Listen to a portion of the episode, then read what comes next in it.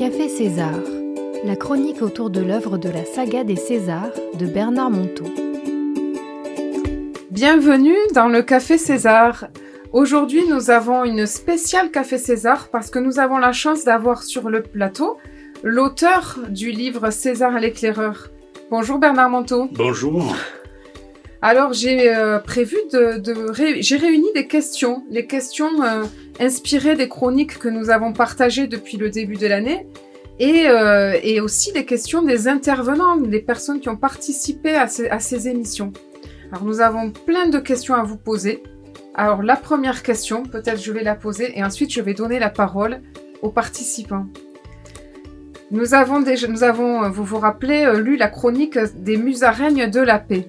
Et dans cette chronique, César fait la comparaison entre les musaraignes et les dinosaures. Pouvez-vous nous expliquer ce passage, Bernard Moto Parce que, en fait, il faut bien se rendre compte qu'à un moment donné, dans le règne animal, les animaux étaient partis vers le gigantisme parce que c'était la seule façon qu'ils avaient de se réchauffer au soleil et que pour avoir de plus en plus chaud, ils multipliaient de la surface d'exposition. Et puis un beau jour, le règne animal a fait un truc incroyable, il a inventé la chaleur intérieure. Et soudain, les petites musaraignes se sont mis à courir au milieu des pattes des dinosaures. Oui, mais pendant que les dinosaures étaient en train de tous mourir, en quelques milliers d'années, les, mammifères allaient se répandre sur Terre. Et, la, la leçon de César, c'est est-il possible qu'il y ait des hommes au cœur chaud? À la miséricorde chaude envers leurs propres conneries, envers leurs propres bêtises, envers leurs propres blessures, envers leurs propres petitesses. Des musaraignes humaines qui soient au milieu des pattes des dinosaures du capitalisme qui achètent des voitures, des pantalons, des chaussures. Qui a besoin de 15 paires de chaussures? Au milieu de tout ça, circulent des gens pleins de miséricorde pour leur propre misère. C'est ça l'histoire de la petite musaraigne humaine qui se remplit de chaleur par sa propre miséricorde pour sa propre connerie. Alors la parole est ouverte. Qui a une question à César moi, une question? Oui, César déjà. Qui est César? D'où vient César? Euh, Pourquoi César? Est-ce que César, du grand César euh, des temps de César? César, dans, mon livre, c'est simplement celui qu'on a parfois la chance de rencontrer, qui est plein d'amour là où exactement on manque de l'amour. Le maître spirituel, c'est pas quelqu'un qui est parfait et qui enseigne à un débile profond qui est complètement, qui est complètement mâche. C'est quelqu'un qui est plein là où l'autre est complètement vide. C'est simplement un tenon et une mortaise. César, dans ce livre, c'est l'incarnation de ceux qui ont un peu compris des choses et qui peuvent enseigner à ceux qui sont en cours de comprendre des choses.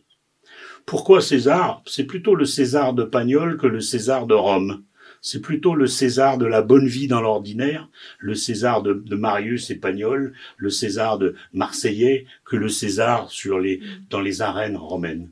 C'est-à-dire l'enseignement que relate ce livre, qui est l'enseignement de Gita Malas, c'est un enseignement au cœur de l'ordinaire, au cœur du concret. Pourquoi je me fais chier à faire la vaisselle? Pourquoi je me casse la tête avec nos petits tracas quotidiens qui sont toujours que des petits tracas quotidiens?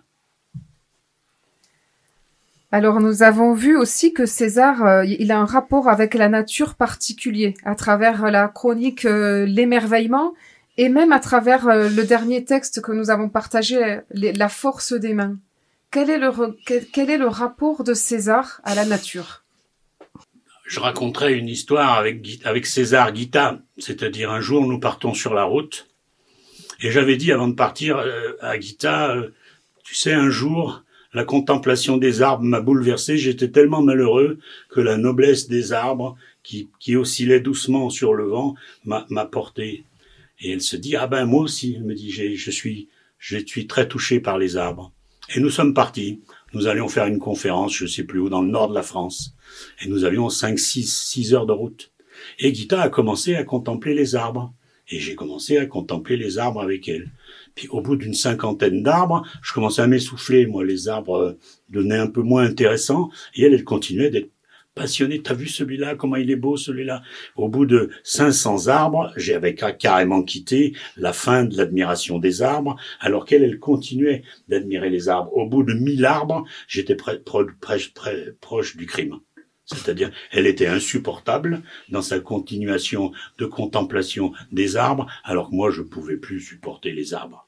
Et à la fin de la route, quand on est, on est arrivé, elle m'a laissé après des heures dans le silence, quand on est arrivé, elle m'a dit, tu vois, on a rencontré la machine à mesurer l'amour. Moi, je vaux 590 arbres. Toi, tu vaux 250 arbres. Ça veut dire que quand tu as aimé tes 250 arbres, faut que tu apprennes à faire autre chose. Et moi, quand j'ai aimé mes 590 arbres, faut que je peux aller jusqu'à 504. Chacun de nous a une mesure, une mesure d'amour qu'il faut qu'il donne complètement et ensuite qu'il apprenne à se reposer. Donc voilà, Gita avait une relation directe avec le sacré dans l'ordinaire. Ah, mais j'ai une question par rapport à ça. Sur la mesure de l'amour. Est-ce qu'il peut être infini? Infini. Parce que je pense qu'il y a des êtres humains qui sont capables de donner de l'amour infiniment sans compter. Je pense que comme toute expérience humaine, il faut de l'entraînement. Ce qui le comble, c'est de s'imaginer qu'on va être un grand musicien en n'étudiant pas quotidiennement la musique, un grand sportif en s'entraînant pas tous les jours. Et je pense qu'en matière amoureuse, on s'imagine que parce qu'on aura fait deux, trois stages ou deux, trois grosses lectures, on va être un endurant de l'amour. Je pense qu'il faut commencer à aimer dans les limites de ce qu'on peut pour agrandir peu à peu ses limites et atteindre cet infini dont vous parlez. Et que je pense qu'il est possible de donner toute sa vie aux autres que c'est la seule manière même de rester dans le meilleur de soi-même. Parce que je pense que quand nous sommes magnifiques, si nous donnons pas notre vie aux autres, nous perdons immédiatement ce magnifique. Le magnifique qui se regarde dans la glace, il tarde pas d'être complètement débile un instant d'après. La seule manière que nous avons de pouvoir être soudain magnifique parce qu'on vient de faire quelque chose de juste, c'est de se tourner vers les autres et d'aider les autres pour conserver l'expérience d'être magnifique. Mais cette expérience nous bouffe une énergie dingue. elle est instable. Elle est instable et elle nous bouffe une énergie dingue. On n'a pas de mal à rester con, mais on a du mal à rester dans le meilleur de soi-même. Le meilleur de soi-même est une expérience instable et coûteuse en énergie. Il nous faut donc apprendre, c'est un des trucs que Gita nous avait appris, c'est autant tu montes, autant tu dois savoir te reposer en bas, dans l'humilité de la pétanque, de petites choses, des, revues, des revues idiotes, des émissions de télé débiles. Autant tu sers en haut, autant il faut que tu apprennes à souffler en bas, sinon tu vas te brûler le compteur. Et donc, je crois qu'il existe l'amour dont vous parlez, l'amour infini, pour celui qui sait respirer dans l'amour, qui sait se donner, souffler, se donner, souffler. Celui qui est prétentieux dans l'amour et qui veut donner un tout petit peu plus que les arbres qu'il peut supporter. Il veut donner, il veut, il voudrait aimer 300 arbres, mais il est capable que d'aimer 250 arbres. Dans les 50 arbres qu'il aime de trop, il s'épuise. et il se détruit. Et donc c'est tout un savoir-faire d'agrandir les performances amoureuses. Alors nous avons aussi euh, fait une, nous avons également lu une chronique de César que César fait l'important dans sa maladie. Alors il y a une question qui nous est venue. Quel est le regard de César sur la pandémie qui vient de, de traverser tout, tout, tout le monde entier?